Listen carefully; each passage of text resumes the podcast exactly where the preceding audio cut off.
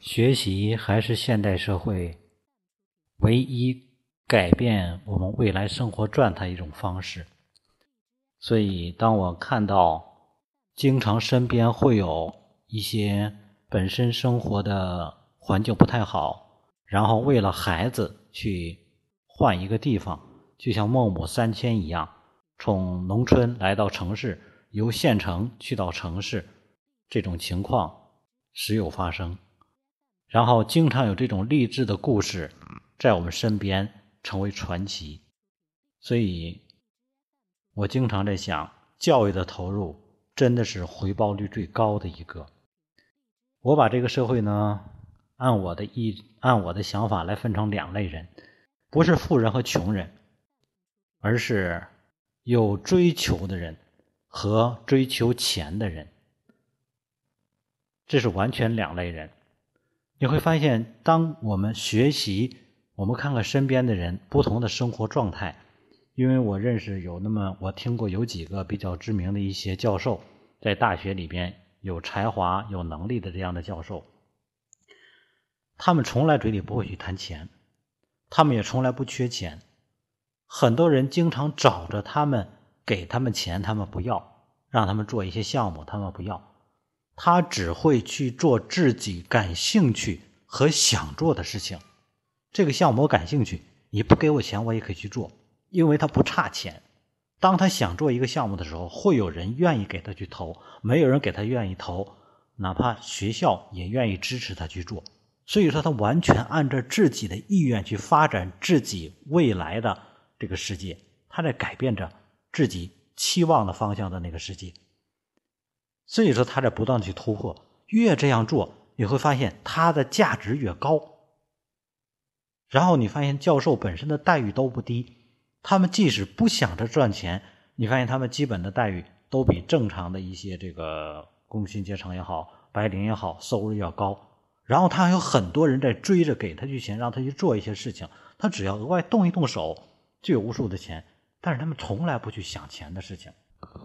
这社会还有另一类也是很高端的人，在我们感觉非常高端，就是非常有钱的人，动不就是动不动就要什么拿钱拍死你，因为他很有钱。但是在他的生命追求中，没有更高的其他的一些追求，所以说被那些知识人来说有点看不起。为什么？因为觉得除了钱他没有别的，也玩不出高雅来，很难玩出高雅来。所以说你发现完全的不同状态。所以说我把这个在我的意识里边，把所有的人分成两类，一类就是有追求的人，他的自身价值很高，别人追着他的去走，他在不断创造实现自己的生命的价值；另一类就是什么很会赚钱的人，这种人也很有钱，哦，但是最可悲的就是那些追钱的人，追求是钱的人，还没有很有钱，嗯，这就真的没有办法了。所以说，在教育上来说。并不是有钱没钱决定了人的教育意识，而是一种认知。知识到底是什么？它是改变未来生活状态的一种东西。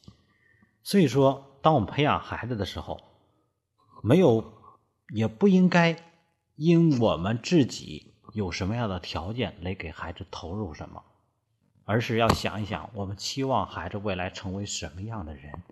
如果期望他是有追求的人，能够张扬自己的生命，能够充分发挥自己的人生的价值的话，那就要让他在知识上取得一定的成就，然而进而提升个人个体的价值，而不是赚钱的能力。所以，嗯，我觉得在我身边我就见过很多这样的情况，有的家里真的。条件也挺好，但是给孩子花钱上来说，总觉得这些东西可以讲价。学习是没有什么价钱可以讲的。看一看那些真正投入的、培养孩子很好的，他从来不拿钱来衡量孩子培养的效果。所以说，我们先要懂得看清自己，我们在于什么样的状态下，然后知道我们自己应该往哪方向去走。嗯，所以在我们机构里边，经常看到。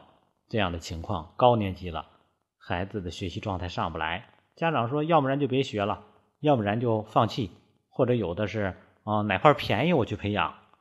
啊，其实，在高年级到了初高中的时候，很多家长都有个意识，就是你这块再便宜我不去，为什么？因为我孩子的时间、孩子的生命是无价的。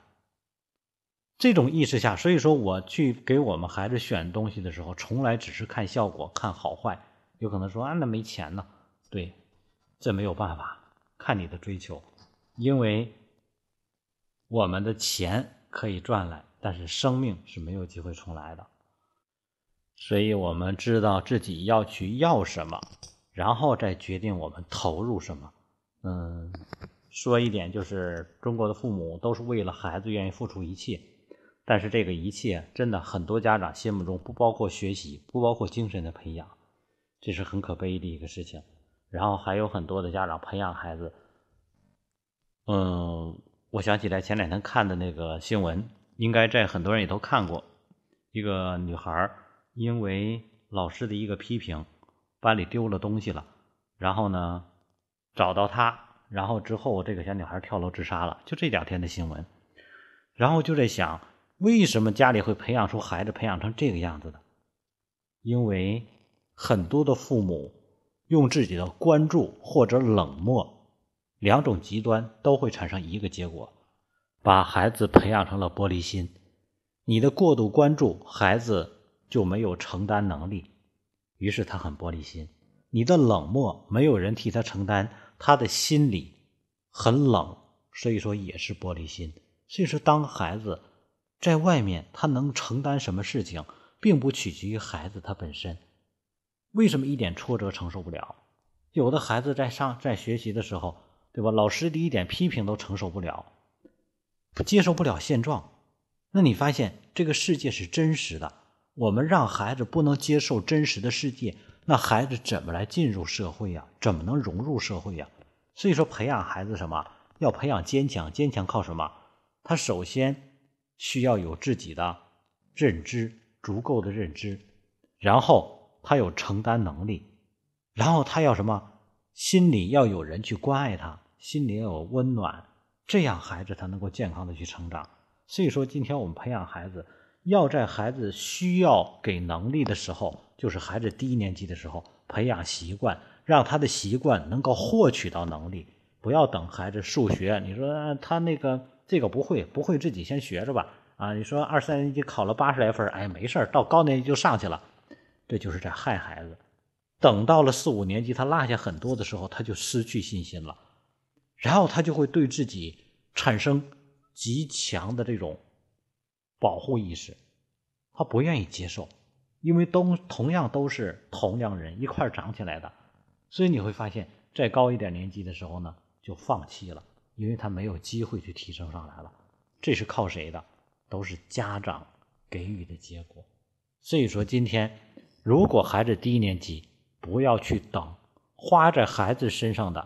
在之前我们就讲过，教育投入的倒三角，你在孩子身上投入的，在婴幼儿阶段的一分钱，相当于幼儿阶段幼儿园之前的十块钱；幼儿园阶段的十块钱，相当于小学阶段的一百块钱；小学阶段的一百块钱，相当于初中阶段的一千块钱；初中阶段一千块钱，你如果不花，到了高中有可能一万，甚至于是五万。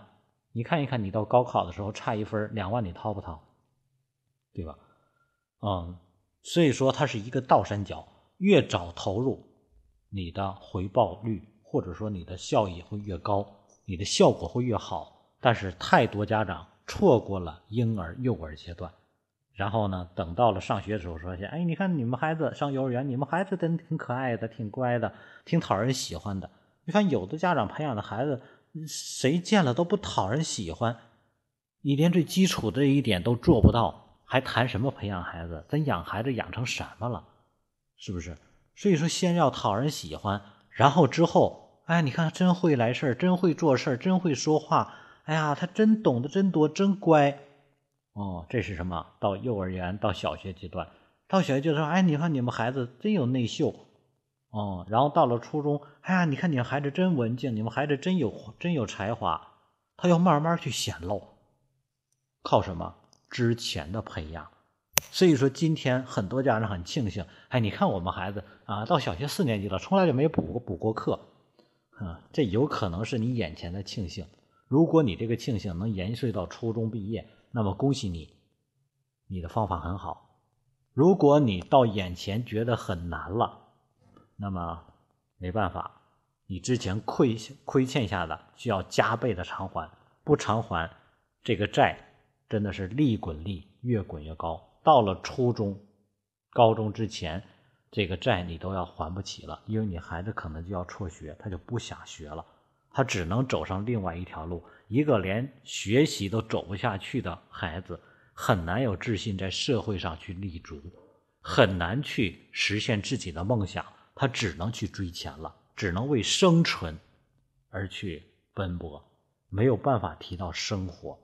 所以说，现代社会。真的改变我们孩子未来生活状态的最好的、最简洁的途径，还就是通过求学这条路。那么，求学想让孩子能够更富裕一点，那就要在孩子的教育投入上开绿灯。